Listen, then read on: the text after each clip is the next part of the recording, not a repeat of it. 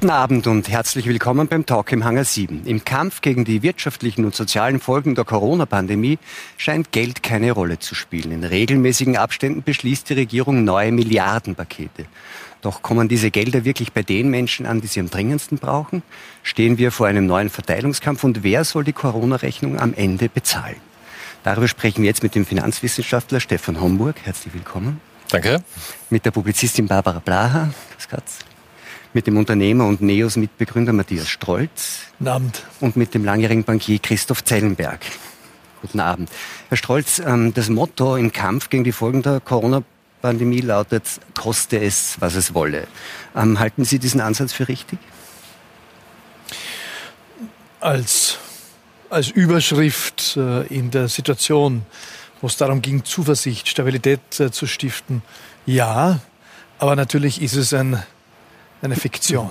Also es, es kann nicht äh, so sein. Aber warum sagt man es denn? Äh, weil damals auch Fiktives hilfreich war. Aber wir sind jetzt in einer anderen Phase.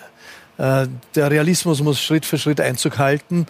Ähm, der ist noch weit weg. Also vor allem die gesundheitliche Flanke ist irgendwie mit einem blauen Auge derweil mal abgewickelt, wenn keine zweite Welle kommt oder dritte. Aber die ganze wirtschaftliche Dimension ist noch in keinster Weise angekommen, noch nicht emotional integriert und noch nicht rational integriert. Also Aber es ist ja kein ganz unriskantes Konzept, oder? Wenn Sie sagen, in so einer Situation, da muss man auch Fiktives machen, es geht darum, Zuversicht zu stiften. Die Menschen haben ja doch ein gewisses Gedächtnis äh, und irgendwie hat auch jeder das Gefühl, kostet es, was es wolle, irgendwie, das geht dann doch nicht, oder? Ist da nicht die Enttäuschung vorprogrammiert? Ja, also die, dieses Expectation Management, Erwartungsmanagement ist natürlich immens äh, diffizil und komplex. Und das ist ja auch unserer Regierung ein Stück weit entglitten.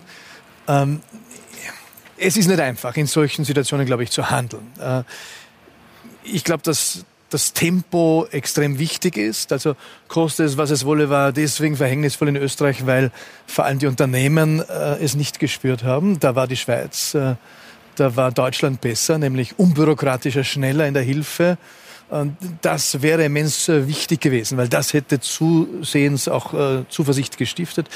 Aber selbst wenn man jetzt sagt, war notwendig oder ja. kann man machen, ähm, kostet es, was es wolle, das Signal, wir tun. Und zwar ja, alles, genau. was wir können und vielleicht sogar. Es war ein symbolischer mehr. Akt zu diesem aber, Zeitpunkt. Aber war denn dann auch das, was gefolgt ist, nämlich zum Beispiel die Verteilung der Gelder, war das auch gelungen?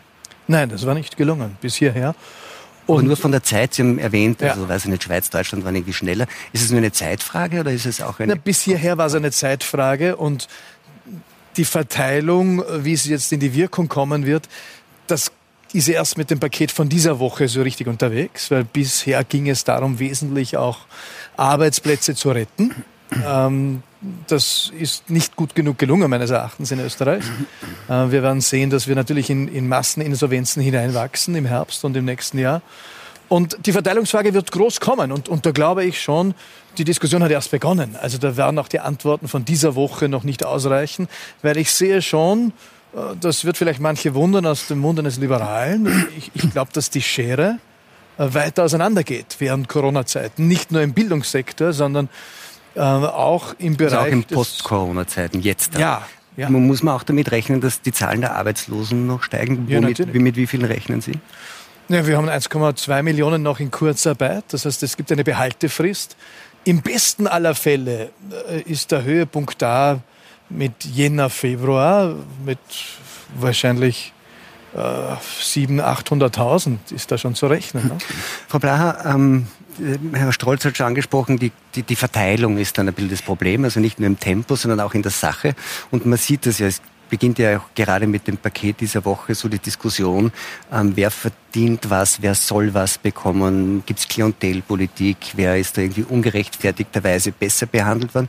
Ist das der Beginn eines intensiven und langfristigen Verteilungskampfs, der da auf uns wartet? Ich denke, wir sollten uns eingangs mal die Frage stellen, wer hat denn bisher die Kosten getragen? Also wir stehen ja nicht am Anfang, sondern wir sind schon in Monat drei der Corona-Krise. Und dann haben bisher die Kosten der Krise getragen all jene Arbeitnehmerinnen und Arbeitnehmer, die ihren Job verloren haben oder die in Kurzarbeit geschickt wurden. Wir tun ein bisschen so, als wäre Kurzarbeit de facto ein normales Einkommen. Aber es ist mindestens 10, manchmal sogar 20 Prozent weniger Plus, wir dürfen auch nicht vergessen, alle Leute, die in der Gastronomie arbeiten. Aber die Alternative wäre Arbeitslosigkeit. Ne? No, ich sage nicht, dass die Kurzarbeit schlecht ist. Wir müssen uns nur klar machen, dass auch jemand, der in Kurzarbeit ist, nicht 100 Prozent seines Einkommens hat. Der zahlt einen realen Preis für die Corona-Krise. Das ist der eine Bereich. Der andere große Bereich waren all die Systemerhalterinnen und Erhalter, die in den Wochen der Corona-Krise jeden Tag trotzdem in den Supermarkt gegangen sind, jeden Tag trotzdem den OP-Saal geputzt haben, die jeden Tag trotzdem draußen waren und ganz real ihre Gesundheit riskiert haben. Da haben wir alle kräftig applaudiert. Irgendeine Form von Anerkennung, im Sinne von auch materieller Anerkennung, hat es da nicht gegeben. Und wenn wir uns jetzt anschauen, wir sind jetzt Phase 2, ja, die ersten Rettungsmaßnahmen, die 38 Milliarden, die da in die Hand genommen wurden, das waren ja wirklich Rettungsmaßnahmen, um diesen wirtschaftlichen Lockdown äh, irgendwie durchzutauchen.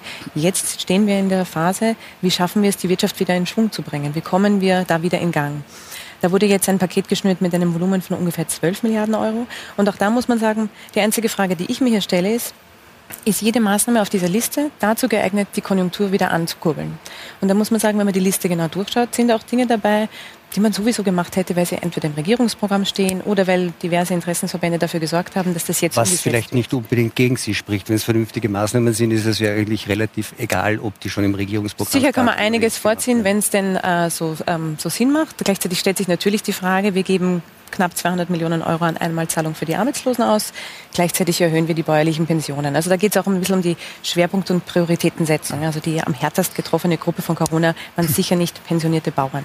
Aber sei es wie es sei. Die große Frage, die sich mir stellt, um vielleicht auch bei äh, Matthias Strolz anzuschließen, ist die Frage, wird das reichen?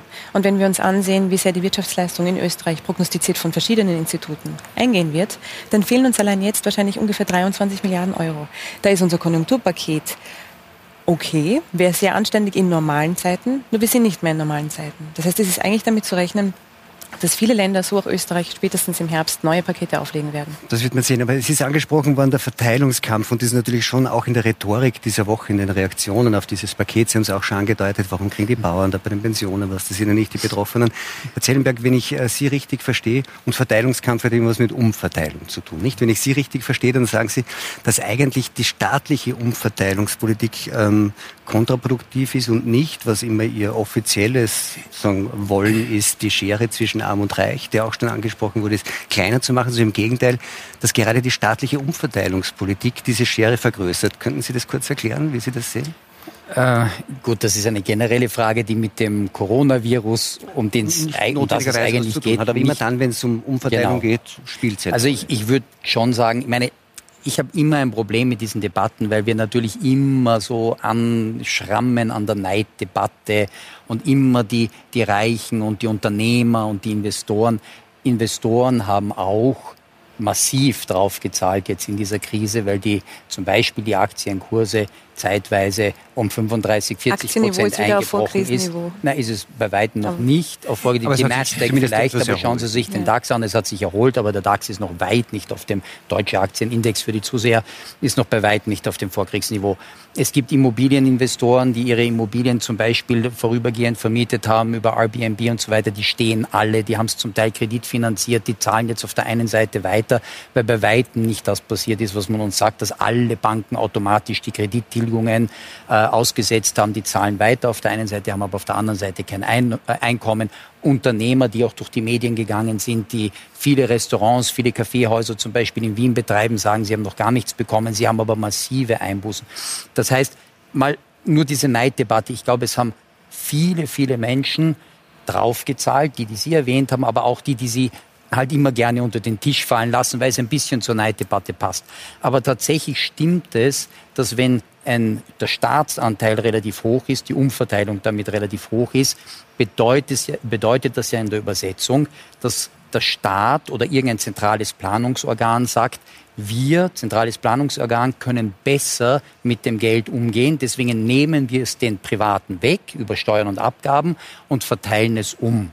Da gibt es unendliche Studien dazu, dass der Multiplikatoreffekt hier, also wie viel äh, äh, erreiche ich an zusätzlichem Wohlstandszuwachs, an Wirtschaftswachstum, wie auch immer Sie es messen wollen, mit diesem umverteilten Geld bedeutend geringer ist, als wenn das in der Privatwirtschaft verbleibt. Und wenn das in der Privatwirtschaft oder von den Sparern zum Beispiel, wir sagen immer die Wirtschaft, aber jeder einzelne von uns, wenn er konsumiert, wenn er spart, ist ja auch Teil dieser Wirtschaft, wenn wir selber entscheiden, was wir Aber das sind ja jetzt Geld zwei Dinge. Das, was Sie sagen, ist, dass der, dass der Effekt sozusagen der Wachstumseffekt auf die Volkswirtschaft nicht groß ist. Was Sie aber auch sagen, ist, dass sogar das, was diese Umverteilung will, nämlich die, den, den Abstand zwischen Arm und Reich zu verkleinern, dass das nicht passiert, sondern kontraproduktiv. Gut, das ist in einer ganz speziellen Situation, die wir seit geraumer Zeit haben, die auch wieder gar nichts mit Corona zu tun hat, ist das besonders gravierend, weil die Regierungen und eigentlich vor allem die Zentralbanken massive Geldschöpfung betreiben. Wir haben hier einen Finanzwissenschaftler sitzen, Sie können das sicher viel besser erklären als ich, massive Geldschöpfung betreiben. Also die, die Bilanzen der Zentralbanken werden unendlich ausgeweitet. Ich habe es mir vor der Sendung noch angeschaut. Wir waren, glaube ich, knapp unter einer Billion EZB-Bilanzsumme äh, noch im Jahr 2000. Wir sind jetzt knapp unter sechs Billionen. Also das ist unglaublich vervielfacht worden. Und wozu es führt, ist einfach, dass ich, auch wenn das immer bestritten wird, natürlich erzeuge ich dadurch Inflation. Vielleicht weniger Retail Price, also äh, hm. normale Güterinflation, aber sehr starke Asset Price, also Vermögenswerteinflation. Und wenn ich Geld habe, das ich in Vermögenswerte anlegen kann und diese Vermögenswerte überproportional steigen, und ich dann zum Beispiel die Wohnung, das Haus, was auch immer ich habe, wieder verkaufe, kann ich mir umso mehr Wurstsemmeln davon kaufen, die halt weniger gestiegen sind. Derjenige, der nichts anlegen kann, der kann nachher auch nichts verkaufen, hat also null von der Vermögenspreisinflation Muss sein ganzes Geld und kann die Wurstsemmel halt nur eine Wurstsemmel kaufen. Nicht? Gehen Sie damit? Ähm, da gibt es einige Punkte, äh, auf die ich gerne eingehen würde. Die erste Frage ist, äh, haben die Reichen auch gelitten unter der Krise? Da ist heute eine sehr schöne Studie rausgekommen, der globale Finanzreport. Wir sehen deutlich, das Finanzvermögen ist auch in der Corona-Krise äh, gestiegen. Die Zahl für Österreich habe ich mir dann doch gemerkt, 320 Österreicherinnen und Österreicher besitzen 37 Prozent des Gesamtvermögens. Ähm, das heißt, die sehr reichen Menschen sind sehr gut durch diese Krise gekommen. Ne? Aber sie sind dennoch ärmer geworden, weil sie haben eben Vermögenswerte angelegt und diese Vermögenswerte haben sich im Preis reduziert, was Sie ja vorher auch zugegeben haben. Es ist einfach zum Beispiel der DAX ist am Höchststand. Das war, glaube ich, im Februar bei 13.600 gestanden und jetzt steht er irgendwo bei 12.200 oder so irgendwas. Also es ist schon ein bisschen mein weniger. Ist, also Sie haben verloren. sagt eindeutig, dass das Vermögen der Superreichen weiter gestiegen ist. Natürlich kann es da und dort Leute geben, die in ihrem Aktienportfolio kleinere Einbußen hatten. Gleichzeitig sehen wir auch, wie schnell sich der Aktienmarkt erholt hat, verglichen mit den Arbeitsmärkten oder mit der wirtschaftlichen Gesamtlage, sogar hm. überraschend schnell. Das ist mal das der heißt, erste Sie Punkt. Der recht, zweite dass Punkt, es Vermögenswertinflation gibt. Wenn Sie mich nicht dauernd unterbrechen, tue ich mir leichter, meine Nein. Gedanken zu formulieren. Die zweite Sache, die, die, zweite Sache, die in dem Punkt noch wichtig ist für mich, ist, wenn Sie vorher sagten, viele Unternehmer haben sehr gelitten und haben da zum Teil auch ihre, ähm, ihre Vermögen verloren, wo man eben sieht, dass die Zahlen das nicht ganz Reduziert. hergeben.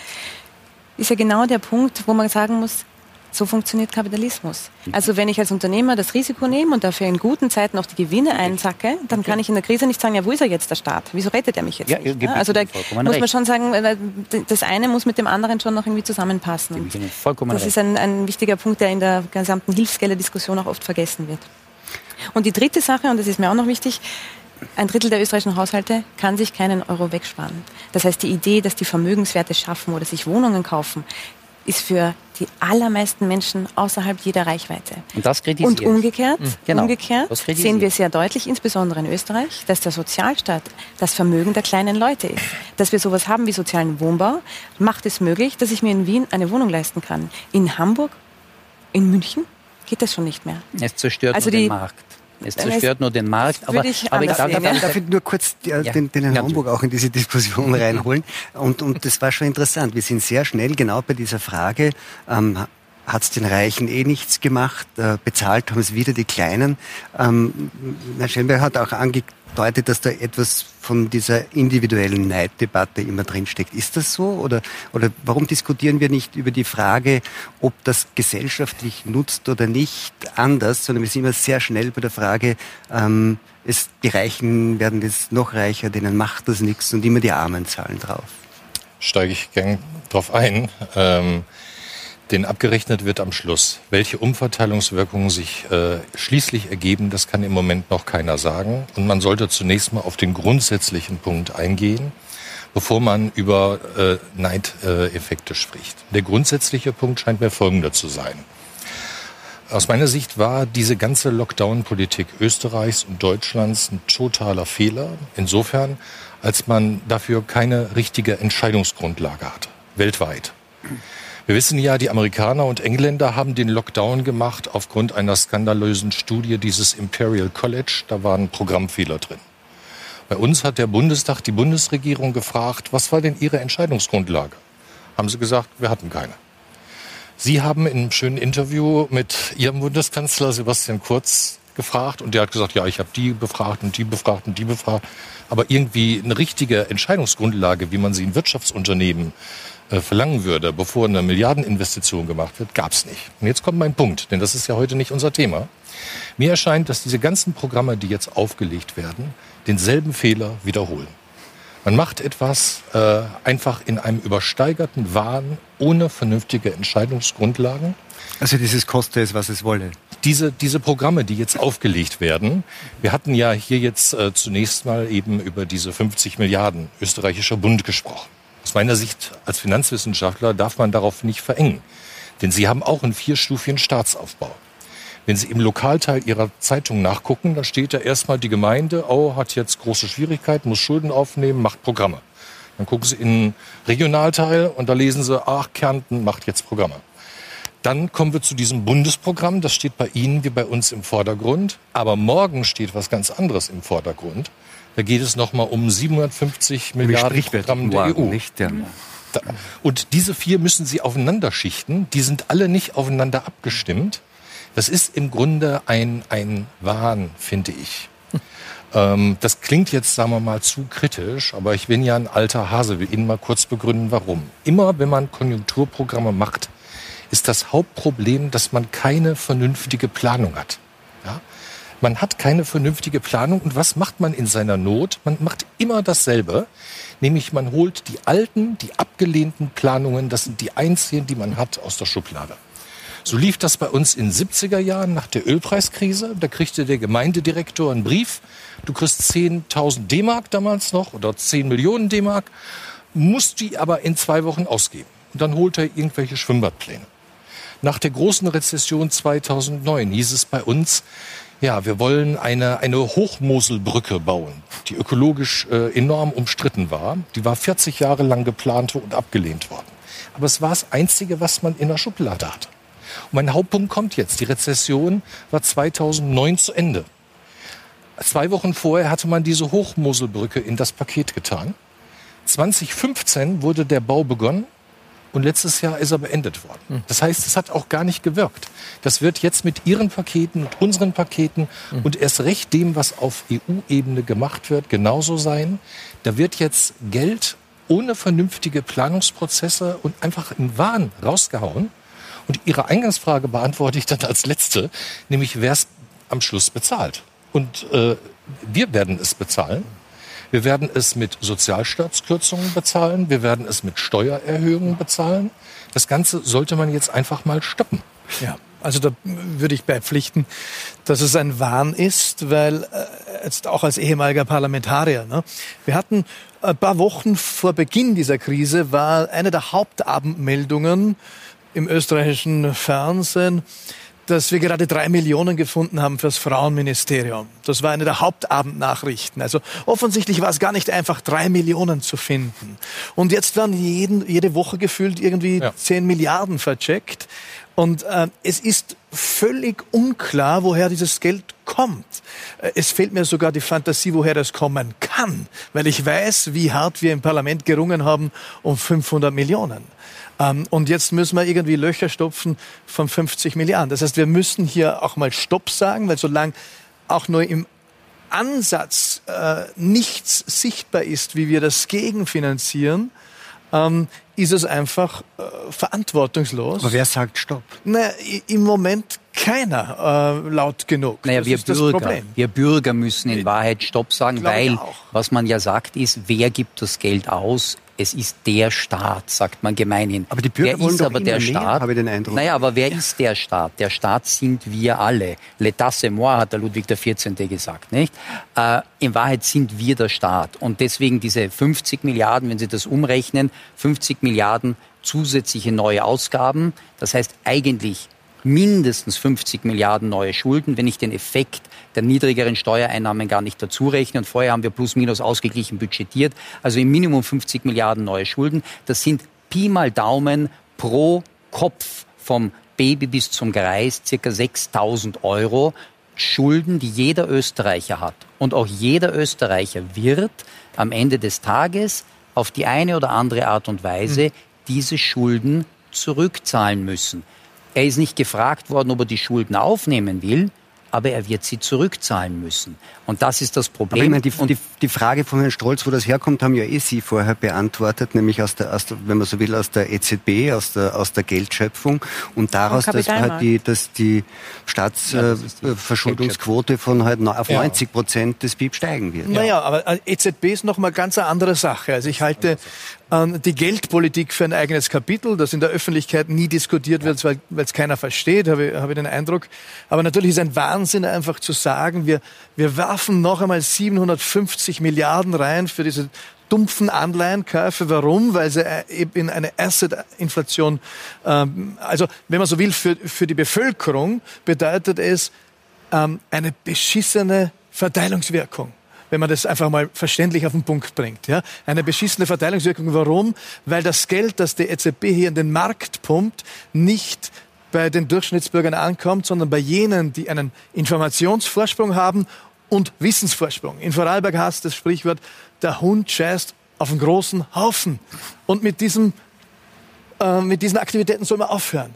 Weil das, die Verteilungswirkung ist fatal von dem, was die EZB macht. Das sollten eigentlich, die, die ganze die Linke sollte das auch thematisieren. Macht es nicht. Äh, das die EZB macht nichts mit dem Geld. Die EZB versucht jetzt gerade zu organisieren, dass wir alle gemeinsam für diese Schulden haften. Das ist das, was morgen bei dem EU-Gipfel auf der Tagesordnung steht. Und die Frage ist, was machen die EU-Staaten mit den Geldern, die sie dann erhalten, die eben kreditfinanziert sind über die EZB? Und dann ist die Frage, wie gestaltet sich, wie gestaltet sich die konkrete Politik damit? Auf kommen raus eben es macht einen Unterschied, was ich dann konkrete, äh, welche konkreten Politikmaßnahmen ich dann eben beschließe. Ich könnte in Österreich zum Beispiel sagen, so, Wumms, ab jetzt, wir wollen öffentlichen Verkehr, auch am Land, jede Stunde muss gehen, das Zweitauto sollte stehen bleiben. Lässt Oder sich mit EZB-Mitteln nicht, das ist äh, Geldpolitik, das ist nicht Budgetpolitik. Ja, aber wir müssen das trennen. Das sind zwei verschiedene Paar Schuhe. Wir müssen das wirklich trennen. Glaub, wir reden, wir reden vielleicht, vielleicht, versuchen wir, dass der Finanzwissenschaftler ja. das auseinander Ja, das ist nämlich auch wirklich sehr kompliziert, in Zeitungen auch kaum entwickelt. Also worum geht es jetzt morgen, die 750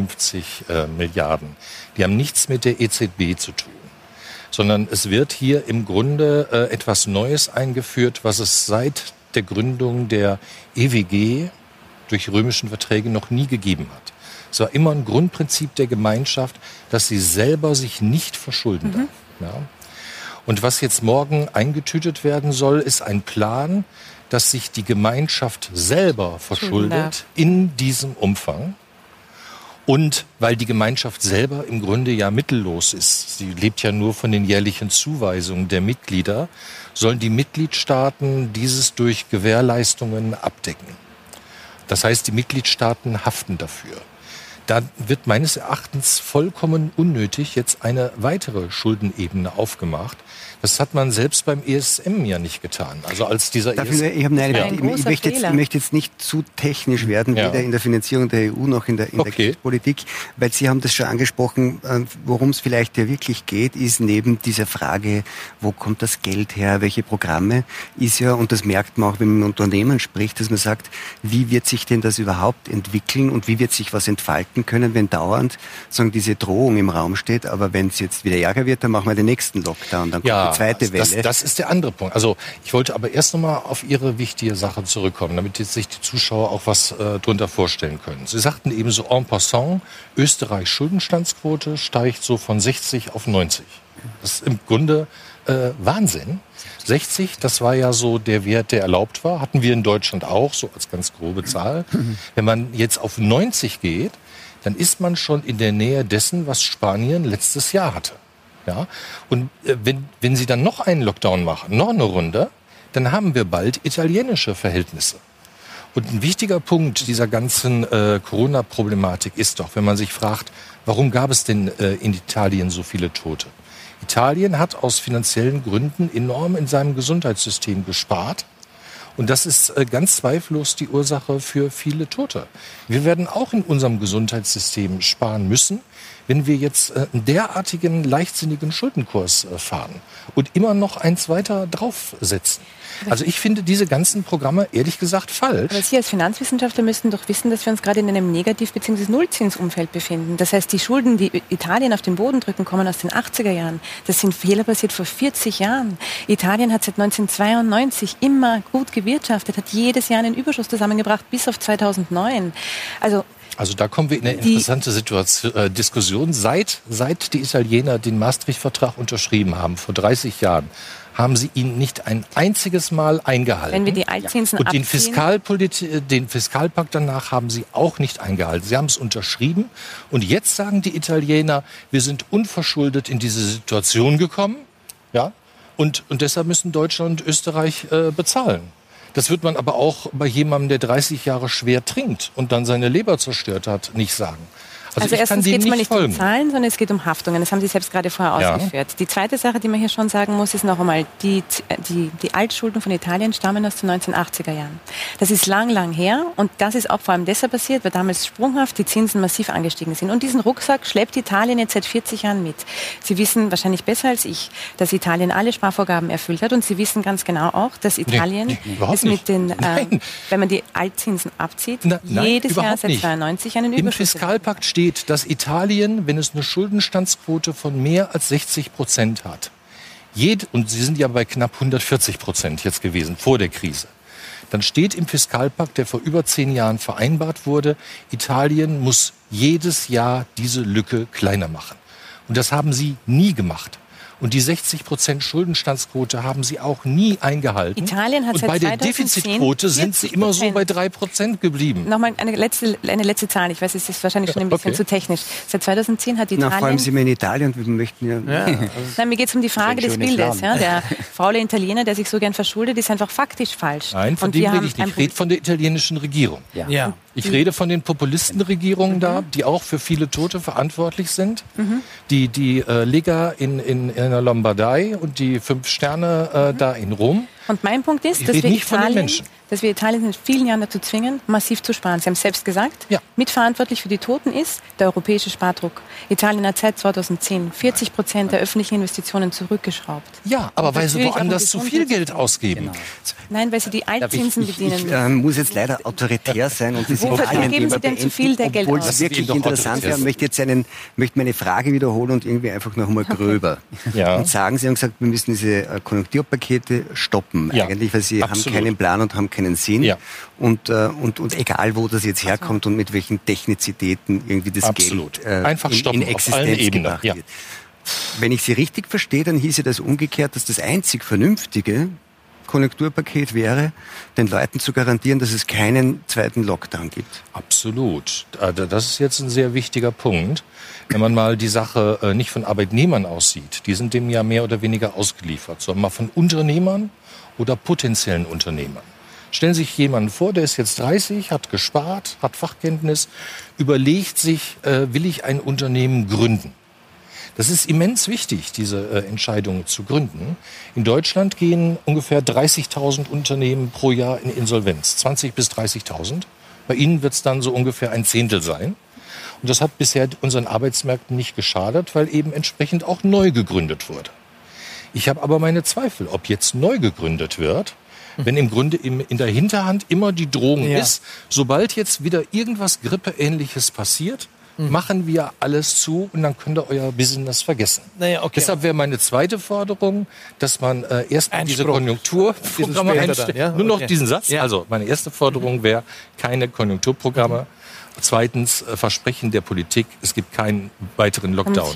Jedenfalls keine ohne wissenschaftliche Begründung. Ja. Äh, ich möchte auf die zwei Punkte eingehen. Zum einen, ja, wir müssen hier mal einen Zwischenstopp machen. Ich bin aber dafür, dass wir ein europäisches gemeinsames Paket noch verabschieden. Weil Italien hat natürlich auch was mit Österreich zu tun. Also die Illusion zu nähern, äh, macht's einmal alle nationalstaatlich weiter, halte ich für Grund falsch. Italien, unser zweitwichtigster Handelspartner, solange die krank sind, und sie sind krank wirtschaftlich, äh, wird es Österreich nicht gut gehen können. Äh, die, die, äh, Abhängigkeiten, die wir haben, egal ob das in der Autozulieferungsindustrie ist, wo Italien, Norditalien genauso drin hängt wie, wie Österreich, ähm, wie, wie Deutschland natürlich äh, in der Produktion. Wir können das nicht national denken. Das heißt, ich würde dafür plädieren, das europäische Paket noch über die Rampe zu bringen. Und da braucht es auch Solidarität, aber auch natürlich Verantwortung. Können wir gerne vertiefen. Und das Zweite, ja, ich wünsche mir auch, dass es keinen zweiten Lockdown gibt. Aber aber durch das europäische Paket gesunden die Italiener, meinen Sie? Obwohl das Geld von der Kommission verteilt ja. wird, und zwar nicht nach italienischen Wünschen, sondern nach den Vorstellungen, die die Kommission hat. Naja, naja nicht nach, ganz, nein, nein, nicht nach gemeinsamen Vorstellungen. Gemeinsame Kommission, Rat, Parlament. Hier werden alle mitarbeiten müssen, aber wir müssen rauskommen aus diesem Pseudo-Leadership wo nationalstaatliche Führer sagen, und ich bin der Beste im Zusperren, im Lockdown und jetzt im Milliarden rausschmeißen, das ist grober Bullshit. Da das ist, das ist halbstarken Getue, das natürlich gut ankommt, weil, weil die Geld verteilen, das nicht sich selbst ver, verdienen muss. Ja, aber, aber, man muss schon wir alle werden es zahlen und es ist Verantwortung. So viel anders ist das nur möglicherweise auf europäischer Ebene aber auch nicht. Aber ja, darf aber ich, den Gemeinschaftsakt, den zweiten Punkt noch kurz, äh, dass es keinen zweiten Lockdown gibt, das kann einfach bei bestem Willen niemand garantieren. Wir, wir alle können es hoffen, wir alle können auf sowas hinarbeiten, aber Sie können von keinem Menschen verlangen, in der Politik oder sonst wo, heute und hier zu garantieren, es gibt keinen zweiten Lockdown. Ich habe gesagt, kein ohne wissenschaftliche Grundlage. Einverstanden. Die Transparenz war... Sonst wandere ich nach Schweden aus. Einverstanden. Einverstanden. Es braucht mehr empirische Evidenz für solche Maßnahmen. Bei dem Lockdown gibt es natürlich einen, eine, bevor ich auf das andere eingehe, eine konkrete Frage, die ich mir stelle, ist schon ein bisschen eine ethische Frage auch. Nämlich die Frage, wie wenig trauen wir unseren Mitbürgern zu, verantwortungsbewusst zu agieren. Muss ich sie alle wegsperren, einsperren? Muss ich ihnen allen sagen, du darfst nicht rausgehen und bestrafe sie sogar, wenn sie dann auf der Donauinsel spazieren gehen oder irgendwo in Vorarlberg? Oder sage ich, wie das die Schweden gemacht haben, wobei die haben höhere Infektionszahlen und eine höhere Mortalität. Aber vielleicht ist das für den Preis der Freiheit ein, ein, ein, ein Opfer, das man bringen muss. Die haben einfach gesagt, wir vertrauen unseren Leuten, dass sie richtige Entscheidungen treffen. Ja. Aber etwas, weil die Frau Blaha vorher das so mit der EZB weggewischt hat und weil das jetzt auch so ein bisschen gesagt wird, die, die, die Kommission, die Europäische Kommission verteilt einfach die Gelder. Was seit Jahren und jetzt massiv verstärkt passiert ist, dass die Europäische Zentralbank und eigentlich die nationalen Zentralbanken dadurch Staatsanleihen, in der Zwischenzeit sogar Unternehmensanleihen, was besonders pervers ist, aufkaufen, weil sonst der Markt für diese Anleihen bereits zusammengebrochen wäre. Und um das den Zuschauern zu erklären, eine Anleihe heißt nichts anderes, als dass ein Staat oder ein Unternehmen de facto eine Art Kredit aufnimmt. Nur ist das halt ein verbrieftes Wertpapier, ist ein Kredit. Ohne die Anleihen, ohne diesen Kredit wären all diese Länder längst pleite. Ja, oder sie müssten so massiv einsparen, dass es wirklich wehtun würde. Das heißt, wir sind in einer Phase, dass manche relativ viele Länder und zum Teil auch sehr bedeutsame Länder der Europäischen Union ohne diese Ankaufprogramme, wo noch nicht einmal die Europäische Kommission irgendwas entscheiden muss, sondern einfach nur die Staaten selber Geld bekommen aus einer virtuellen Geldschöpfung, Geld, das es vorher nicht gegeben hat. Und das löst dann die Asset Price Inflation aus. Das zahlt aber auch die Rechnung der ganzen Angestellten des Staates. Ich möchte jetzt eine ganz einfache Frage stellen, weil wir können sagen, ja, man kann jetzt nicht das garantieren, dass es einen Lockdown gibt. Ähm, die Frage ist, die wären schon längst pleite gewesen. Mich interessiert ja eigentlich viel eher die Frage, wenn man sagt, wissenschaftliche Grundlage oder nicht, überlebt man eigentlich, überleben unsere Gesellschaften, unsere Volkswirtschaften einen zweiten Lockdown von mehreren Wochen überhaupt? Also ich weiß schon nicht, ob wir den ersten ähm, äh, psychisch überleben. Also manche sagen ja, ja, das war ja alles gar nicht so schlimm oder so. Aber ich kenne auch genug Leute, die wirklich äh, psychisch e-, enorm angeschlagen sind, weil ihnen immer gesagt wurde, wir haben hier eine, eine sehr gute Rechtsordnung, äh, wir haben unveräußerliche Menschen und Grundrechte. Und äh, das wird alles praktisch äh, über Bord äh, gelaufen. Aber ich meine es jetzt wirklich eher ökonomisch. Äh, ja, wenn Sie es ökonomisch meinen. Ich glaube, ähm, dass wenn wir zur Vernunft zurückkehren und im Grunde mal Hysterie rausnehmen. Das Ganze war ja im Grunde eine riesige Hysteriewelle, kann man sagen. Wo sich, wo sich Medien, Politik gegenseitig aufgeschaukelt haben. Wenn man das rausnimmt und wieder versucht zur äh, Normalität zurückzukehren, ist, glaube ich, das Ganze wirtschaftlich äh, verkraftbar. Es wird aber schon jetzt dauerhaft starke Folgen haben. Und mein Punkt ist, die negativen Folgen werden umso größer sein, aus den Gründen, die Sie auch genannt haben. Ineffiziente Geldausgabe ohne Sinn und Plan.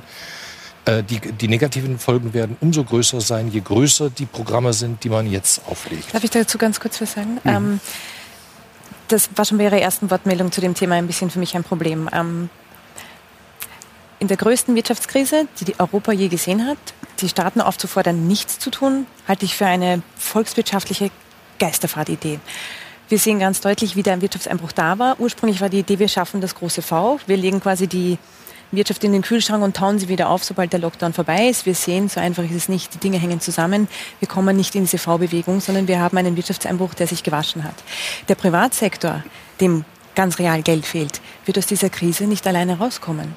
Es wird staatliche Unterstützung brauchen, die die Wirtschaft wieder ankurbelt. Es wird große Investitionen brauchen, die auch Beschäftigung schaffen und die Leute wieder in Arbeit bringen. Sind wir total anderer Meinung? Ja, offensichtlich. Das ist so eine einfache Vorstellung, wenn Nachfrage ausfällt und die Wirtschaft in den Abgrund geht dann kommt einfach der Staat und ersetzt die Nachfrage. Das ist vollkommen naiv. Das ist exakt das, was wir in den Krisen, und, wenn wir sie äh, gut ja gesteuert haben, bis jetzt gemacht haben. Das nein, ist tatsächlich so, so ist äh, nach Lehrbuch. Nicht. So ist es eben nicht.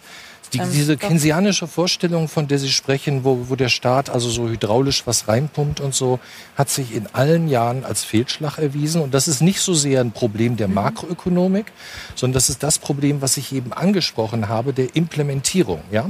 Also wenn zum Beispiel jetzt den Restaurantbesitzern Nachfrage fehlt, kommt dann der Staat mit seinen Beamten, um da zu essen? Es gibt Gutscheine. Die Autoindustrie machen dies tatsächlich. Es gibt Gutscheine. Es gibt ja Gutscheine. Ja. In Brüssel vielleicht, aber, aber sonst doch generell nicht. Nein, der Staat kann nicht selber Nachfrage ersetzen. Natürlich der kann er das. Staat kann Expectations Management machen. Das ist ein richtiger Punkt, kann Vertrauen schaffen.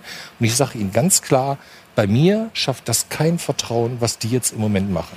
Er kann schon, er kann schon punktuell Nachfrage ersetzen nur zu welchen Kollateralschäden. Auch vor allem. Zu welchen Kollateralschäden natürlich. Ja. Also wir haben ja jetzt zum Beispiel, wir können jetzt so viele konkrete Dinge, wir haben dieses Forstwirtschaftsprogramm 400 Milliarden jetzt aufgelegt bekommen, wo wir befreundete Forst Millionen 400 Milliarden? Ah, pardon, 400 Millionen. Ja, 400 Millionen. wir, sind, wir sind schon in Milliarden, Billionen, Trillionen. Das geht so schnell. Alles, alles, alles Milliarden direkt. Ich, ich kann, ja, wurscht. Ah, anyways, also und davon sind ja 150 Millionen werden für sogenannte klimafitte Aufforstung von, von Laubwäldern ausgegeben.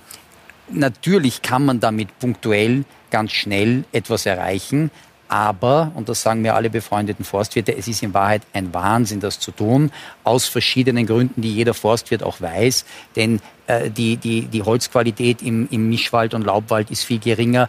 Die, die Erntezeit ist statt 70 bei der Fichte 70 Jahren, ist es 150 bis 250 Jahren und so weiter und so weiter.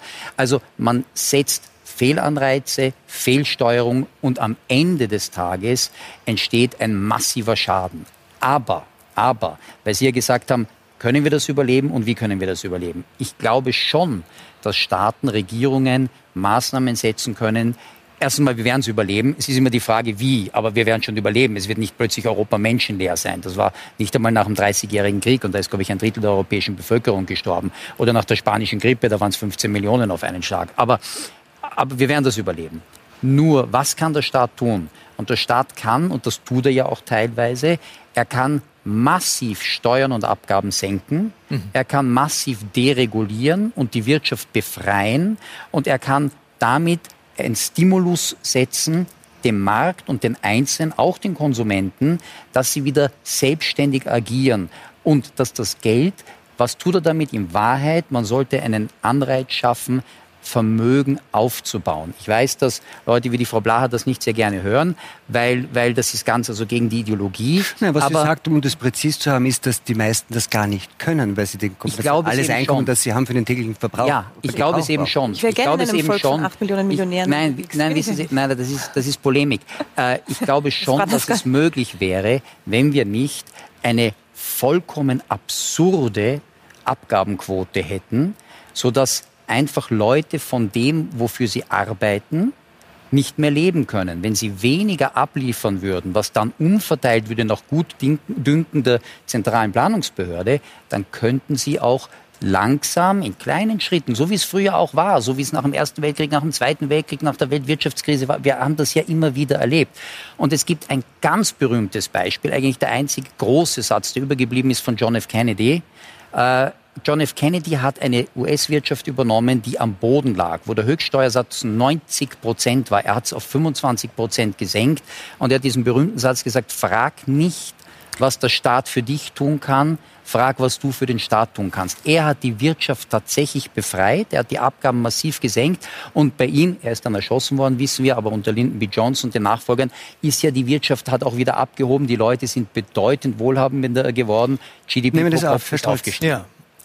Also, Befreien. Äh, natürlich. Steuern runter, Abgaben runter, deregulieren. Äh, deregulieren müssen wir schauen, in welchen Bereichen. Äh, das ist nicht grundsätzlich äh, ein, ein Allheilmittel. Ähm, Steuerabgabenquote runter im Sinne von Entlastung des Faktors Arbeit. Sonst werden wir nicht zu neuen Arbeitsplätzen kommen. Weil wir werden hunderttausende Arbeitsplätze verlieren und die Frage, die eine Unternehmerin, ein Unternehmer natürlich hat, möchte, kann, will ich wieder Menschen anstellen, hat damit zu tun, welche Kosten dabei auflaufen. Und natürlich ist es zu teuer in Österreich, Menschen in Anstellung zu nehmen. Das heißt, wir müssen den Faktor Arbeit entlasten. Das heißt, wir müssen in eine planvolle äh, strategische Vorwärtsbewegung kommen, nicht einfach jetzt die Milliarden rausschmeißen, sondern wir müssen natürlich vorbereiten in Österreich, wahrscheinlich in vielen Ländern, ähm, Steuerreformen. Und dort müssen wir runter mit der Belastung des Faktors Arbeit, sonst werden wir die Arbeitsplätze nicht zurückgewinnen. Das führt aber auch zur Frage, woher kommt aber das Geld? Wir haben ja gerade 50 Milliarden rausgeschossen. Wir werden neue Geldquellen erschließen müssen. Und hier bietet sich einiges an, meines Erachtens. Unterm Strich darf die Belastung nicht steigen, aber die Umschichtung ist wichtig. Also Faktor Arbeit entlasten. Dafür bin ich dafür, natürlich eine europaweite CO2-Steuer vorzubereiten. Schweden hat gezeigt, dass eine smarte CO2-Steuer den CO2-Ausstoß senkt und entkoppelt vom Wirtschaftswachstum. In der Zeit, als Schweden das eingeführt hatte, ist Schweden ein bisschen schneller gewachsen als Österreich, äh, konnte aber den CO2-Ausstoß entkoppeln vom Wirtschaftswachstum, während er in Österreich mitgewachsen ist. Erstens. Zweitens, ich bin für eine europaweite Finanztransaktionssteuer weil wir sehen, und, und hier muss man auch einfach die Zeichen der Zeit erkennen, diesen ähm, Reichtums- und Wohlstandsreport, den wir diese Woche gehört haben, von Boston Consulting, heute in allen Medien, der zeigt, dass natürlich die Reichen die Wohlstandsgewinner der letzten zehn Jahre sind. Da muss man auch hinschauen und Dogmen über Bord werfen. Auch die Plattformökonomie, sprich das Internet, Digitalisierung, führt natürlich zur Anhäufung von Geld und zwar in Milliardenhöhe bei ganz wenigen Akteuren. Und der dritte Punkt, es kann nicht sein, dass diese Akteure dann im weltweiten Verschieben ihrer äh, ihrer Einkommen auch noch ohne Steuer davon kommen. Wir brauchen natürlich eine europäisch akkordierte Offensive gegen Steuerflucht, aggressive Steuervermeidung, das Schließen von Steueroasen und wir müssen eine Digitalsteuer auch europäisch verhandeln weltweit. Warum? Weil Amazon, weil Google ich, ich bin gerne Kunde dort, großartige Leistungen, aber was nicht sein kann, dass die mit 0, 5 oder 3 Prozent Steuer nach Hause gehen und unser Mittelstand, der Tischler, Friseur, die müssen aufwärts Fußball spielen. Das ist kein ebenes Fußballfeld. Da kannst keine Tore schießen und das müssen wir ändern, weil sonst wird es einen Aufstand geben. Da haben wir ja wahrscheinlich relativ weitgehend Konsens mit Ihnen jedenfalls schon, oder? Ja. Das war ja irgendwie ein, Der Liste fehlen noch ein paar Punkte, aber es war schon ein sehr guter Anfang. Abschlussrede, wo Sie äh, jederzeit wählen würden wahrscheinlich, oder? Ja, ähm, eine Sache möchte ich hier vielleicht noch ergänzen, weil wir schauen immer auf die großen Internationalen, die die Steuer vermeiden. Das machen unsere schon noch. Ja? Also von den 20 ATX-Unternehmen haben 17 Sitze in Steueroasen. Ja, wir haben ja natürlich auch große Player also, in Österreich. Hier ja, zum Glück, noch, aber hier gibt's die, die müssen ihren Beitrag zahlen, da bin ich auch der Meinung. Aber darf ich, Hausaufgaben in Österreich zu erledigen. Ja? Aber darf ich nur etwas sagen, weil das nie in der Diskussion ist. Und ich sage das jetzt mal ganz steil. Vermögen ist immer sozial.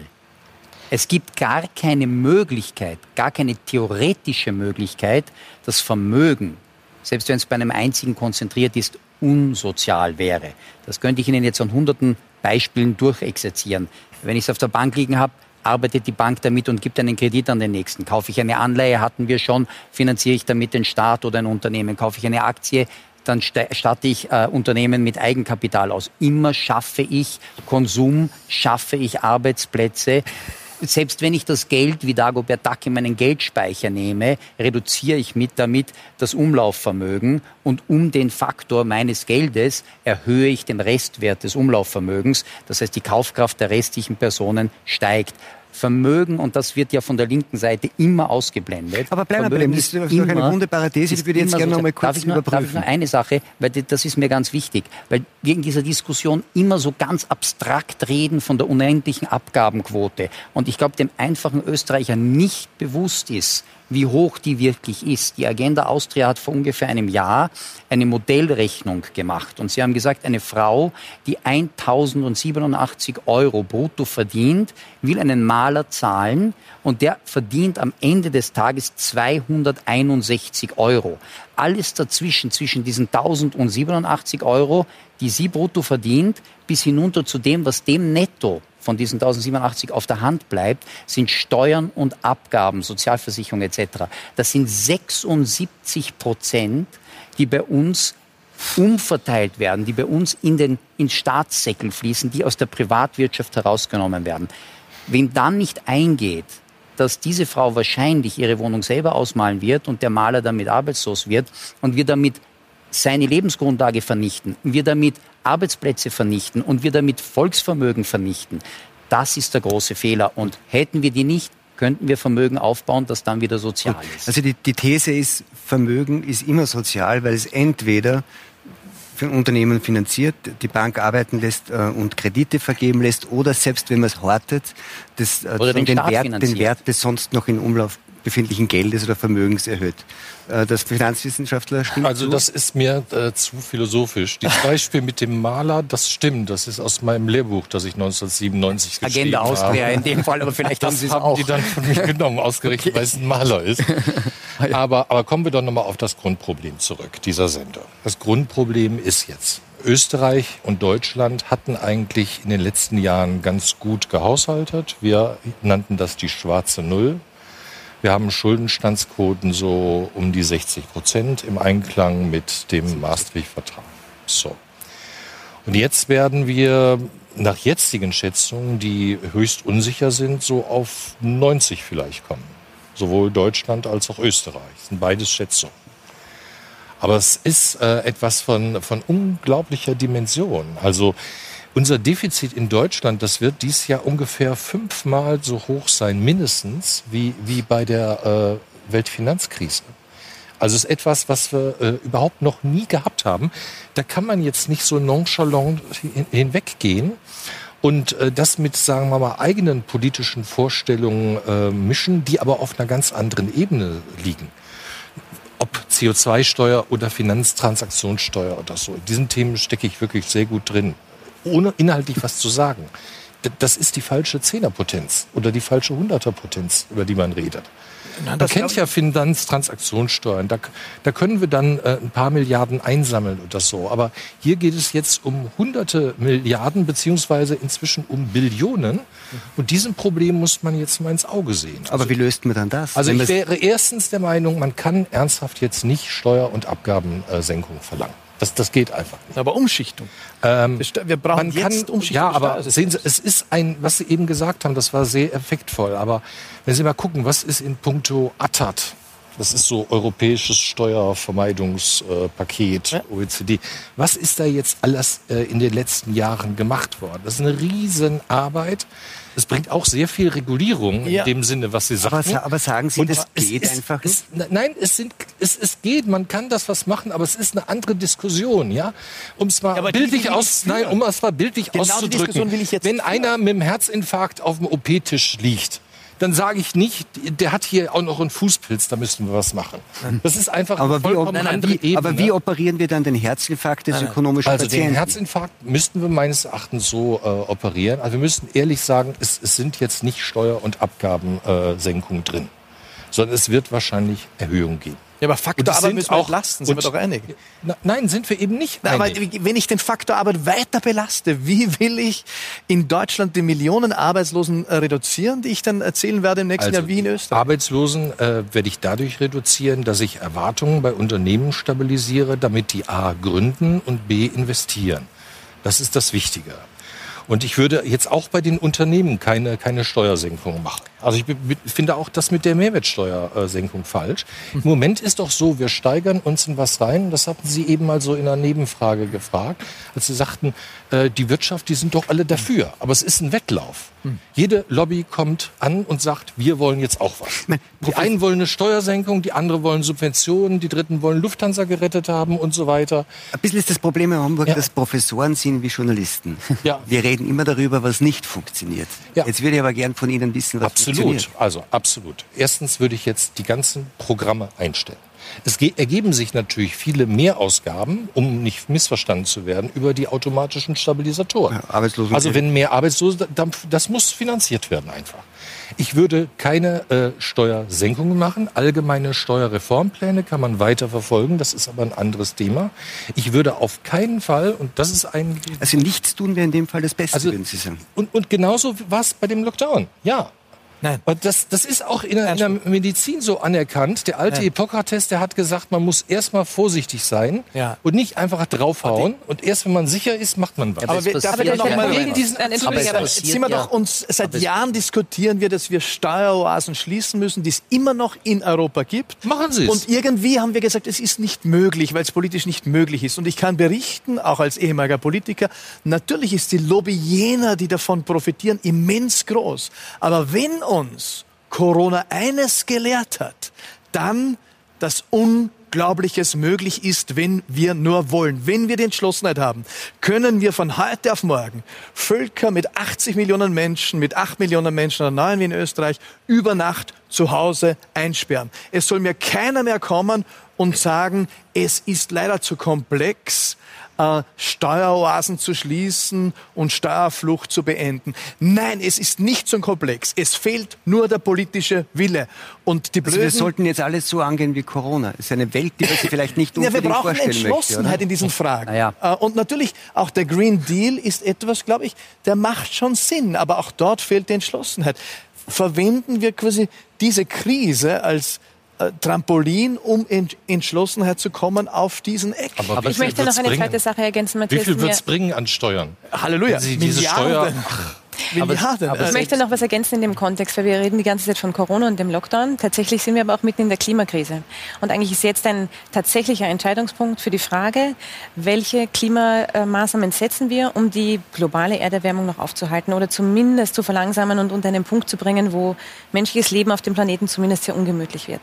Und was mich viel mehr beschäftigt als die Frage des Schuldenstands, weil Sie würden keiner Familie, die jetzt gerade äh, in ein Haus ziehen würde, sagen, spart jetzt mal 50 Jahre und zieht es dann mit 80 Jahren. Natürlich würde das kreditfinanziert sein. Jedes Unternehmen gibt, nimmt selbstverständlich Kredite auf, wenn Investitionen notwendig sind. Aber beim Staat ist das auf einmal ganz, ganz Das ist böse. aber Und die zweite Sache, nein, ist überhaupt nicht Irgendwann ist Schluss Die mit dem Kredit und das ist doch das Problem Sache, Italiens. sagen möchte, ist Das wollen Sie nicht für. Österreich. Die zweite Sache, die ich sagen möchte, Schuldenstand auch in anderen Ländern. Schauen wir es uns international an. Japan hat einen Schuldenstand von 230 Prozent des Bruttoinlandsproduktes. Und ich habe noch nicht gehört, dass Japan aufgehört hat zu existieren. Also diese ist unglaubliche Fehler. Bedrohung durch eine Schuldenquote, dieser Fetisch des Nulldefizits hat uns zum Teil in die Lage gebracht, in die wir sind. Siehe Gesundheitssystem Italien. Und das halte ich für brandgefährlich. aber da fehlt so Wirtschaftskrise. oder? Also da fehlt Aber erstens-. Das finde ich Aber jetzt aber wirklich sehr gefährlich, was Sie sagen. verstanden. Der Fetisch also- ist, ist mausetot. Ist mausetot, Gott sei Dank, aber so kann muss ich es auch bleiben. Also wieso soll das denn. Fetisch sein, So. wenn, wenn am Ah. Schluss der Staatsbankrott nach Ihrer eigenen Aussage dazu führt, dass man sein Gesundheitssystem nicht mehr Ja. Nein, finanzieren nein, nein, nein, kann? nein. Es war nicht der Staatsbankrott, der dazu geführt hat, sondern es war der Spardruck der europäischen Partnerinnen, Nein. die ihnen jetzt in der Krise Nein. ausrichten, hätte jetzt immer besser gespart. Nein, Ohne, aber die ohne haben ja EZB und so- ESM wäre Italien Nein, doch schon längst bankrott gewesen. So wie Griechenland auch, wo auch enorm im Gesundheitssystem gespart wurde. ne? Aber zu Frau Blaha Dem wollen wir doch nicht ganz folgen. wichtig zu sagen. Die Frau sind halt Blaha glaubt, die Frau Als Blaha Nationalstaat können Sie sich, also das ist halt der Punkt, wir hängen da gemeinsam mit drin. Aber Frau Blaha, wir sind ja, wenn, wenn ich das mir erlauben darf, wir sind nicht in Disneyland, wo mir die Mickey Maus einen Lollipop gibt, wann immer ich ihn haben will. Selbst wenn ich die berühmte Familie bin, die sich jetzt ein Haus kauft, habe ich eine sehr, sehr stringente Prüfung. Die Bank prüft, ob ich ja. überhaupt eine Schuldentragfähigkeit habe. Und da haben wir in Österreich ein Problem? Und wenn ich Oder in der Eurozone? habe, ja, das Bald haben schon. wir. Das haben Nein, wir sehr wohl. Haben wir und natürlich nicht. Was ich sagen möchte, wenn wir nichts tun würden in der jetzigen Situation, dann würde ja automatisch, würden gewisse Dinge passieren. Und zwar bei dieser enormen Geldmengenausweitung, die wir ja schon vor Corona hatten. Ich habe ja erwähnt, wie sich die Bilanzen der Zentralbanken aufgebläht haben. Wir kommen irgendwann einmal, wahrscheinlich über einen kleinen Umweg, aber wir kommen in eine, Defla in eine Inflation. Erst wahrscheinlich kurze Deflation und dann in eine Inflation. Sogar der ultralinke, aber immerhin Nobelpreisträger Paul Krugman sagt, und der wird Ihnen eigentlich nahestehen, Paul Krugman sagt, wir laufen auf eine massive Inflation. Er spricht sogar von Hyperinflation hin und er warnt massiv davor. Und diese Inflation ist nichts anderes als eine Vermögensteuer, aber diese Vermögensteuer trifft die, die, kleinen Sparer. Und zwar genau die, die so ein paar Netsch auf ihr Konto legen können, die werden dann aufgefressen von der Inflation. Und da bin ich wieder bei dir. Und dort geht dann die Schere zwischen den Reichen, die sich absichern können, weil sie halt in Vermögenswerte gehen, Anfang der Sendung, und diejenigen, die das nicht können, weil sie es nicht verstehen, weil sie es nicht wollen, weil es zu wenig ist, was weil auch immer. Weil sie es nicht haben. Na doch. Oder weil sie zum Beispiel schon. keine Arbeit haben. Man möchte jetzt irgendwie ans andere Ende der Nahrungskette, wenn man so will, gehen. Wir haben jetzt immer geredet, was passiert, wenn die Geld mehr ausgewertet wird. Sagen Hyperinflation, Assetinflation, was tun, also wie, wie gehen die, die Zugang haben zu diesen ganzen Mitteln mit dem Geld um. Egal, ob es eine zweite Welle gibt oder noch einen Lockdown, die größte Herausforderung wird immer sein, mit der massiv steigenden Arbeitslosigkeit umzugehen und diese einzudämmen. Und wie man das am besten macht, darüber gibt es ja unterschiedliche Vorstellungen und einen Überblick dazu schauen wir uns jetzt kurz an. Ende Mai war mehr als eine halbe Million Menschen in Österreich ohne Job. Eine Erhöhung des Arbeitslosengeldes erteilt die Regierung aber eine Absage. Das würde falsche Anreize zum Nichtstun setzen. Stattdessen erhalten Beschäftigungslose eine einmalige Zahlung von 450 Euro. Auch die Wirtschaft sorgt sich, denn trotz Rekordarbeitslosigkeit klagen Unternehmen über Schwierigkeiten bei der Personalsuche. Sie fordern, künftig sollen Arbeitswege von bis zu drei Stunden täglich zumutbar sein. Alleinerzieher dem Arbeitsmarkt außerdem 20 Wochenstunden zur Verfügung stehen. Also ich würde vorschlagen, dass wir jetzt mal auf, auf dieser Ebene bleiben, weil also jenseits aller hm. Großfinanzinvestitionen und Transaktionssteuern, Amazon und, äh, und, und, und Facebook äh, haben wir jetzt äh, eine halbe Million Leute, die keine Arbeit haben und es werden wahrscheinlich noch einige hunderttausend mehr werden. Und die Frage ist, was tut man da ganz konkret? Sie mhm. haben es ja auch gesehen, Frau Blaha, da gibt es also diese Idee ähm, und diese Forderungen. Ähm, können Sie damit was anfangen? Tatsächlich finde ich, dass es ähm, viel zu spät passiert. Wir haben am Anfang des Lockdowns gesehen, wir gehen in den wirtschaftlichen Lockdown und das wird hunderttausende Arbeitsplätze kosten. Mal für eine sehr kurze Zeit. Wir sehen mittlerweile, das wird eine längere Phase werden.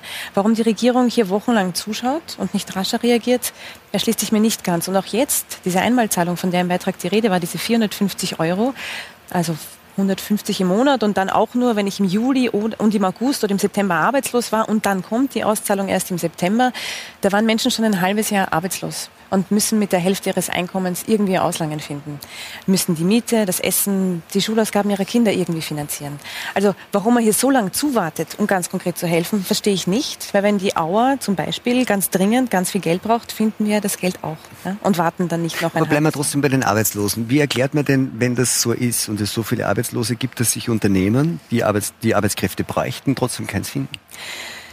Das ist besonders absurd in einer Situation, wo wir sagen können, wir haben aktuell gerundet 50.000 offene Stellen und wir haben über 500.000 Arbeitslose. Also so zu tun, als würde ich, wenn ich nur die Arbeitswege ausweite und sage, die müssen jetzt drei Stunden jeden Tag ähm, hin und her fahren, das wird sich nicht ausgehen. Nein, wir haben sagt deutlich ja auch niemand, dass man dann 500.000 äh, Arbeitsplätze schafft, aber es ist ja doch schon eine interessante Frage, wenn es so ist, dass plötzlich eine so große Zahl an Menschen arbeitslos ist und es trotzdem immer noch 50.000 offene Stellen gibt, dann fragt man sich ja in der Tat, warum sind die nicht besetzbar? Weil das zum Beispiel Fachkräfte sind, die da gesucht werden. Wo klar ist, dass das Gros, das jetzt in die Arbeitslosigkeit gegangen ist, war ja zum Beispiel Gastronomie, Hotellerie, ähm, Dinge, wo klar ist, na, die werde ich jetzt nicht als Fachtechniker irgendwo einsetzen können, die müsste ich erst umschulen, die müsste ich qualifizieren, die müsste ich ausbilden. Und den Fachkräftemangel, den wir zum Teil in manchen Branchen schon gesehen haben, im hochqualifizierten Bereich, na, der ist ja mit Corona nicht verschwunden. Aber das hilft ja der kleinen Kellnerin nichts weil Infineon irgendeinen Supertechniker sucht. Sie schütteln den Kopf. Stimmt leider nicht. Also erstens einmal gibt es ja immer wieder äh, Unternehmer, die darüber auch in der Öffentlichkeit sprechen. Aber ich gebe Ihnen ein ganz persönliches Beispiel. Meine, meine sehr geschätzte Friseurin, eine Dame aus der Türkei, die aber seit Jahrzehnten in Österreich lebt, voll integriert ist, einen tollen Frisiersalon führt, klagt mir seit ungefähr drei Jahren, seit drei Jahren gehe ich immer wieder zu ihr hin, sie klagt mir, sie findet niemanden, den sie anlernen kann oder auch keine ausgebildeten Friseure, weil sie würde gerne ihr Arbeitspensum langsam reduzieren, sie hat ein bisschen Probleme beim Stehen und so weiter aber sie findet niemanden. Und es kommen zwar immer wieder Leute vom AMS geschickt und die sagen ihr eigentlich von vornherein entweder, was sie eigentlich alles haben wollen. Also bitte fünf Wochen Urlaub im Jahr ist ein bisschen zu wenig. Das sollten dann schon ein bisschen mehr Urlaub sein und sie wollen nur halbtags arbeiten und sie wollen das und das und das. Und eigentlich am besten bestätigen sie mir, dass ich da war und mich bei ihnen beworben habe und dann gehe ich zurück zum AMS und das war's. Das ist nicht meine Erfahrung. Ich habe diese Erfahrung nicht, aber ich rede immer wieder mit Leuten, die genau diese Erfahrung haben. Und das sind nicht hochqualifizierte Fachkräfte. Hier geht es zum Teil um Lehrlinge, Leute, die angelernt werden sollen. Also ich glaube, äh, das stimmt einfach nicht ganz. Ich glaube, da sind wir im Thema der Zumutbarkeitsbestimmungen. Und wenn ich halt den Markt endlich flexibilisieren würde, dann könnte ich den Leuten auch sagen, schau, ähm, es gibt hier 50.000 offene Stellen, wahrscheinlich sind es noch viel mehr.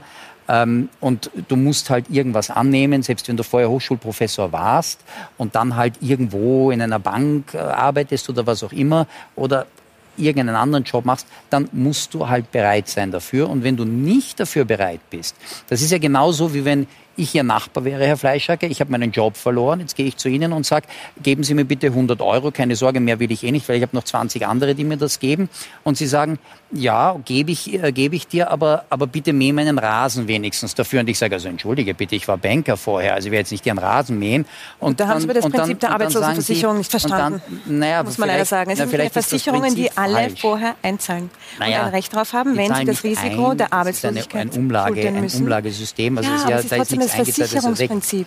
Schon eine gewisse Zeit, schon eine gewisse Zeit habe ich auch nichts dagegen. Die sollen ja, jeder soll ja die Chance haben, sich umzuorientieren etc. Sollen sechs Monate das bekommen. Aber an irgendeinem Punkt muss es dann zu Ende sein. Und wenn ich dann nicht bereit bin, den Rasen vom Herrn Fleischacker zu mähen, dann wird er mir die 100 Euro nicht geben. Was wir immer vergessen, dieses System, von dem Sie sprechen, ist ja genau das. Nur wir zahlen es halt nicht direkt Sie an mich, sondern wir zahlen es über die Steuern und Abgaben. Aber es ist genau dieses System. Und ich glaube, der Herr Fleischhacker hätte jedes Recht zu sagen, willst du meinen Rasen nicht mähen, na, wäre ich dir keine 100 Euro. Schlechtes Beispiel, ich mag das so gern selber. Aber, ja, ich auch. aber, das, aber, die, aber die, die, die Frage, die dahinter steckt, ist ja, und das war eine Diskussion, nicht eine der ersten Forderungen der Opposition in, innerhalb dieser Krise und mit, dem, mit der hohen Arbeitslosigkeit war, zunächst mal das Arbeitslosengeld zu erhöhen. Ähm, und es gab Kritik daran, dass das nicht äh, geschehen ist. Hätten Sie das gemacht? Na, ich, man, wenn wir uns den internationalen Vergleich anschauen, sind wir im unteren Drittel bei der Ersatzrate. Äh, mit den 55 Prozent. Also hier temporär das Arbeitslosengeld zu erhöhen, ist durchaus äh, eine Diskussion, der ich näher getreten wäre. Ja, warum, warum? Eigentlich, warum eigentlich temporär? Was macht Arbeitslosigkeit und die Möglichkeiten, mit einer Ersatzrate auszukommen in einer Krise so ja, viel anders, als weil, wenn ich sonst arbeitslos Das ist eine berechtigte Frage, weil jetzt schlagartig viele Arbeitslose dazugekommen sind. Ob man das permanent erhöht, ist, ist eine andere Frage. Ja, aber das macht doch das einzelne Schicksal nicht schlimmer. Genau. Jetzt. Und Nein, das Problem ist doch, das Problem ist doch folgendes, wenn wir nochmal auf den Hauptpunkt zurückkommen. Die Ausgaben des Staates für Arbeitslose steigen ja, ja durch die Krise sowieso ja. enorm. Wenn man jetzt die Leistungen noch erhöht, hat man einen weiteren Effekt. Und ich bin dagegen aus demselben Grunde, wie ich auch gegen Steuersenkung bin. Also es kann nicht sein, dass im Moment jeder kommt und sagt, ich, ich will noch irgendwas drauf haben. Denn, und da kann man dann nonchalant sagen, ja, wir verschulden uns einfach bis zum St. Nimmerleinstag. Mhm. Und das ist genau Null das, was Griechenland gemacht hat. Ja, auch, die hatten auch schön Niedrigzinsen, negative Realzinsen. Und das ist hunderte Mal, Frau Belahr, in der Geschichte passiert, dass man bei negativen Realzinsen dachte, es gibt kein Limit und es gibt mehrere hundert dokumentierte Staatsbankrotte. Und Österreich muss jetzt auch aufpassen oder die Eurozone insgesamt, dass sie in diesem Ausgabenrausch nicht, nicht insgesamt in eine, in eine äh, Situation kommt. Also solange wir nicht sagen, wie wir es gegenfinanzieren, hätte ich auch genau. nicht zugestimmt. Ja. Bei den aber, Zumutbarkeitsbestimmungen aber, muss man auch noch hinten hin nachdrehen, finde ich auch. Also ich habe es nie verstanden, warum, sei es durch Ausbildung oder durch den vorigen Job, manche arbeiten für manche Menschen zumutbar sind, für andere nicht. Also ich verstehe, die Würde des Menschen ist unantastbar, aber es gibt nicht verschiedene Klassen von Menschen, äh, wenn das Sozialsystem hineinkickt und sagt, ich trage dich durch die Arbeitslosigkeit, aber dir mute ich diesen Job zu und dir nicht, weil du hast einen akademischen Titel oder. Genau, ja. Also das halte ich für Schwachsinn. Das, das sollten wir ändern, weil das ist eine, eine Dünkelhaftigkeit im System, die ich nie nachvollziehen konnte. Aber meine Frage war tatsächlich, ich finde es so interessant, wenn man jetzt sagt, man hat jetzt so viele Arbeitslose und eine Reaktion darauf ist, man sollte das Arbeitslosengeld, können Sie mir das erklären? Warum ist äh, ein Arbeitsloser vor der Krise, warum war der weniger wert als einer jetzt in der Krise? Das ist ja eine interessante Diskussion und tatsächlich kann man über eine ähm, Erhöhung der Ersatzrate ja auch generell diskutieren. Aber das äh, Besondere jetzt in dieser sehr speziellen Situation war natürlich, dass 100.000 in die Arbeitslosigkeit gerutscht sind, denen real Einkommen fehlt. Und jeder, der von Volkswirtschaft äh, was etwas versteht, versteht, weiß, in diesen Einkommensgruppen ganz unten geht jeder Euro in den Konsum. Habe ich als Arbeitslose nur noch die Hälfte meines Einkommens, kann ich nur die Hälfte da auch hinein. Das war doch vorher auch Habe so. ich mehr davon? Ja, aber da waren wir in besseren konjunkturellen Zeiten. Ja, aber jeder einzelne Arbeitslose, der vorher arbeitslos war, hatte auch nur die. Ja, schon, aber wir ja, aber ist, jetzt über Nachfrage. Das eine ist das große Bild, das andere ist das kleine Bild. Ich sage nur, es gibt volkswirtschaftlich ja, gute Gründe, in einer großen ein Rezession, in die wir gerade hineingehen, zu sagen, unsere Einkommen können rauf, weil ich möchte den Konsum stimulieren. Aber Entschuldigung, das ist, man muss hier fair diskutieren. Ich kann nicht von einem Konjunkturstimulanzpaket, äh, das dann so ein bisschen äh, sehr, wie soll ich sagen, sehr, sehr humanistisch sagen, ich tue was für die Arbeitslosen. Weil das ist eigentlich eine Lüge. Da ist das falsche Maschall am falschen Nein. Paket. Dann könnte ich gleich auch Helikoptergeld, das ist ja auch ja. ein bewährtes äh, Modell. Ja. Das ist ja im, im Prinzip dasselbe. Ich glaube, das, was Sie sagen, wenn ich arbeitslos gewesen bin vor einem Jahr und in der Zwischenzeit wieder einen Job gefunden habe, fühle ich mich doch eigentlich veräppelt, wenn ich sage, warte mal, damals habe ich 55 Prozent bekommen und jetzt, die jetzt arbeitslos werden, obwohl sie in der genau derselben Be Situation sind wie ich, die bekommen plötzlich 70, 80 oder 90 oder vollen, vollen Ersatz. Nein, nein, ja. Ich finde das, das, ich, ich verstehe es nicht. Es ist nicht ich fair. Interessant, nicht ich finde das schon interessant, das Argument von der Frau Blaha, dass sie sagt, ja, der Unterschied ist, jetzt sind es sehr viel mehr. Aber ist das nein, dann nicht, ist, nicht, ist dann nicht dann Nachfragestimulans? Das war mein Argument hier. Und die zweite ja. Geschichte, die hier schon noch relevant ist, gerade wenn ich sage, ich sperre die Gastro zu, das heißt, es ist eine staatliche Maßnahme. Die, die Leute können wirklich null. Wir sagen alle gemeinsam, wir machen jetzt zu, fertig. Und du gehst jetzt nach Hause. Die Person, die nach Hause geschickt wurde, hatte nicht die Wahl zu sagen, na gut, dann bin ich jetzt arbeitslos oder ich nehme die Kurzarbeit. Nein, das hat der Arbeitgeber entschieden. Hat er sich die Mühe angetan, die ja Kurzarbeit anzusuchen, dann ist es okay, weil dann gibt es zumindest ein Ersatzeinkommen, das dem nahe kommt. Gleichzeitig wissen wir, dass die Hunderttausenden, wo wir gesagt haben, wir sperren jetzt zu, geht's haben, mit der Hälfte des Einkommens da sitzen. Obwohl die Unternehmen nichts falsch gemacht haben, die Arbeitnehmerinnen nichts falsch gemacht haben. Das war eine gemeinsame gesundheitspolitische Entscheidung. Da finde ich es nur fair zu sagen, die Kosten dafür soll doch nicht der Einzelne tragen, der der eh schon am allerwenigsten hat, weil wir wissen, dass ja, die Leute in der Gastro die allerniedrigsten Einkommen haben. Wer, wer, trägt denn eigentlich Ihrer Meinung nach die Kosten? Hm. Sie wollen immer, dass Einzelne keine Kosten tragen, aber sagen Sie doch mal, wer, wer trägt die denn dann? Die Kosten. Nach meinem Verständnis, auch wenn Sie eine CO2-Steuer machen, die wird dann auch vor allem die Familien belasten. Das ist immer die breite Masse, an die das Ganze Natürlich. zurückkommt. Natürlich. Oder sehen Sie das anders? Die Frage ist, von welchen Steuern sprechen wir? Matthias Strolz hat sehr schön ausgeführt, dass man innerhalb des Steuersystems durchaus umschichten kann. Wir wissen jetzt, dass aus jedem Steuereuro 80 Cent von den Arbeitnehmerinnen, Arbeitnehmern und den Konsumentinnen kommt. 20 Prozent holen wir aus Vermögen und anderen Dingen. Da muss man sagen, das könnte auch ganz anders ausschauen. Dazu muss man allerdings im Steuersystem natürlich umschichten. Das heißt, Vermögenssteuern, die berühmten Millionärsbeiträge, die jetzt auch diskutiert wurden vom, vom, vom äh, Vizekanzler, da finde ich es immer interessant. Nämlich, da kommt dann wieder diese Dagobert Duck-Idee äh, rein, wo man sagt, die, die, die, die Reichen, die Superreichen, die Millionäre, die Milliardäre, die Idee ist, dass die irgendwie ihr Geld wo haben und man nimmt es dort weg. Jetzt ist aber doch so, dass in der Regel ist das veranlagt in Unternehmen dieses Geld, das dort bewertet wird. Kann, kann man das Ihrer Meinung nach so einfach dort irgendwie rausholen? Ist das nicht ein Risiko? Tatsächlich ähm, gibt es genug Vermögen, das nicht nur in Unternehmen liegt. Es gibt Immobilien, es gibt Kunstsammlungen, es gibt Flugzeugsammlungen. Also es gibt auch anderes Vermögen, nicht nur das, das im Unternehmen liegt. Es geht auf keinen Fall darum, auch ähm, also Familienunternehmen also oder so belasten. zwingen, das zu veräußern, damit sie davon die Steuern zahlen? Ich gebe Ihnen ein Beispiel. Ähm, das Deutsche ähm, Wirtschaftsforschungsinstitut hat vorgeschlagen, für die Bewältigung der Corona-Krise zum Beispiel eine einmalige Vermögensabgabe einzuführen. Die haben das für Deutschland durchgerechnet. Wenn man das auf Österreich umlegt, wären das ungefähr zwei bis zweieinhalb Milliarden Euro. In der Größenordnung war der deutsche Vorschlag in dem Kontext.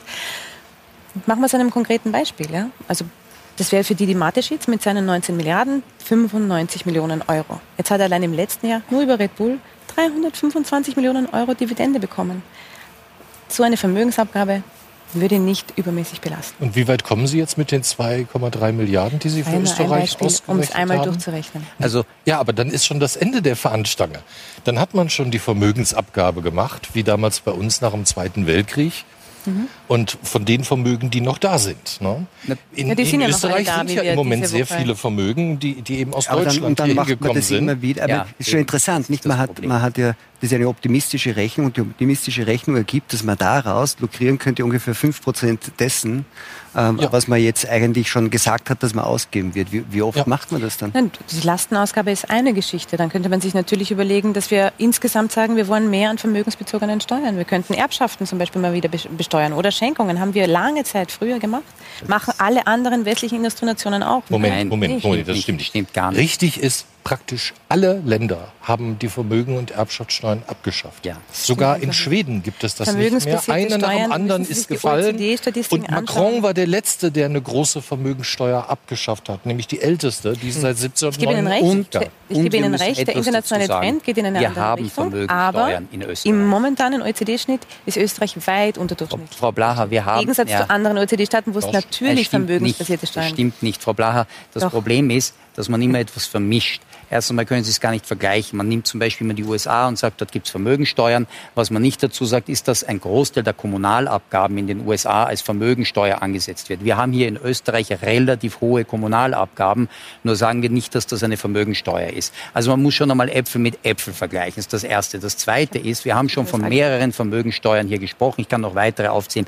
Wir haben in Österreich, wenn man es richtig rechnet, sogar relativ hohe Vermögensteuern. Die Inflation, haben wir schon gesagt, ist eine Form der Vermögensteuer. Wir haben weiters, wenn ich eine Immobilie, weil Sie es gesagt haben, es gibt ja auch Immobilienbesitz, wenn ich Immobilien kaufe, zahle ich Grunderwerbsteuer und Eintragungsgebühr. Ich glaube, das ist bis zu 6,5 Prozent altogether, ist eine relativ hohe Vermögensteuer.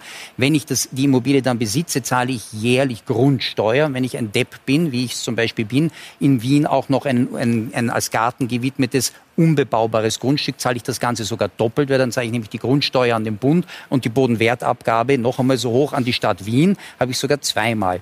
Wenn ich zum Beispiel ein großes Auto kaufe, auch das gehört ja dann zum Vermögen, je größer und stärker die Autos sind, umso, umso höher ist die Nova, hängt also unmittelbar am Vermögen. Also ich könnte Ihnen noch unendlich viele Vermögensteuern aufzählen, wenn Sie also ehrlich argumentieren würden, wir haben in Österreich sehr hohe Vermögensteuern und dass der Effekt ist, nichts anderes als, Ihre Philosophie ist, der Staat kann mit dem Geld besser umgehen als der Private. Ich muss dem Privaten also Geld wegnehmen und der Staat macht's besser. Alle internationalen Beispiele, alle ökonometrischen Berechnungen zeigen uns, dass Geld, das in der staatlichen Umverteilung ist, weniger produktiv ist, weniger zum Wirtschaftswachstum beiträgt und damit die Gesellschaft ärmer werden lässt, als das Geld, das in der Wir, wir sind eigentlich Privatwirtschaft schon über bleibt. Zeit. Lass so. mich noch ganz kurz antworten, aber bitte wirklich kurz, wir sind eigentlich schon wirklich drüber. Okay. Zur letzten Sache nur ganz kurz. Also Sie haben eine wichtige Vermögensteuer vergessen, weil ich habe, Sie wollten noch auf jeden Fall noch die Mehrwertsteuer dazu zählen. Aber die, Danke die Geschichte, Sie haben recht. Die, aber dann ist jede Steuer eine Vermögensteuer Nein, in Ihrer Welt. nicht- Die, die zweite Sache, die, äh, die die mir noch wichtig ist, warum ist der staatliche. Sektor, wenn wir über die Produktivitätsentwicklung sprechen, Ja. hinten nach Ihrer Meinung nach, weil der Staat all das finanziert, was uns allen zugutekommt. Und jetzt können wir natürlich Nein, darüber reden, wie produktiv kann ein Lehrer sein, wie, wie produktiv kann ein Lehrer sein heute, vor 10 oder vor stimmt 15 einfach. Jahren. Dann ist immer klar, ein Lehrer kann immer nur so und so viele Kinder unterrichten. Ein Arzt kann immer nur so und so viele Leute operieren. Alles, was wir an öffentlicher Beschäftigung haben, tut sich natürlich schwer mit Produktivitätsfortschritten, weil da geht es um Geschichten, wo klar ist, ich kann da keine Maschine hinstellen. Aber der Gesundheitssektor zum Beispiel gestalten. würde unter die Pri und ohne die privaten Institutionen, die es ja tatsächlich vereinzelt noch gibt, könnten die zusperren. Die privaten Institutionen sind effizienter, und das ist in jeder Statistik drinnen, im Gesundheitssektor als die staatlichen. Und das haben sie bei vielen staatlichen Unternehmen, die konkurrieren. Deshalb hat Spanien alle Privaten in der. Corona-Krise unter staatliches Kuratell gestellt? wieder Äpfel mit, mit Birnen oder Ich was Die ich habe jetzt Birnen sehr gerne. wirklich traurige Nachricht. Ja, es gibt nicht nur aufhören. Begrenzungen in der öffentlichen Ja, ja, Beschäftigung, auch in der sondern Zeit. auch in der Zeit, die man für eine Diskussion zur äh, Verfügung hat. Und die ist nun tatsächlich Aus dem überaus Haus. geschöpft. Wir sind praktisch schon verschuldet, was die Zeit betrifft. Oh nein, oh nein. Aber das macht ja nichts. Aber wir, wir können das unbegrenzt machen. Ja, meine Herren, vielen Dank für dieses Gespräch. Ihnen einen schönen Abend und bis zum nächsten Donnerstag beim Talk im Hangar 7.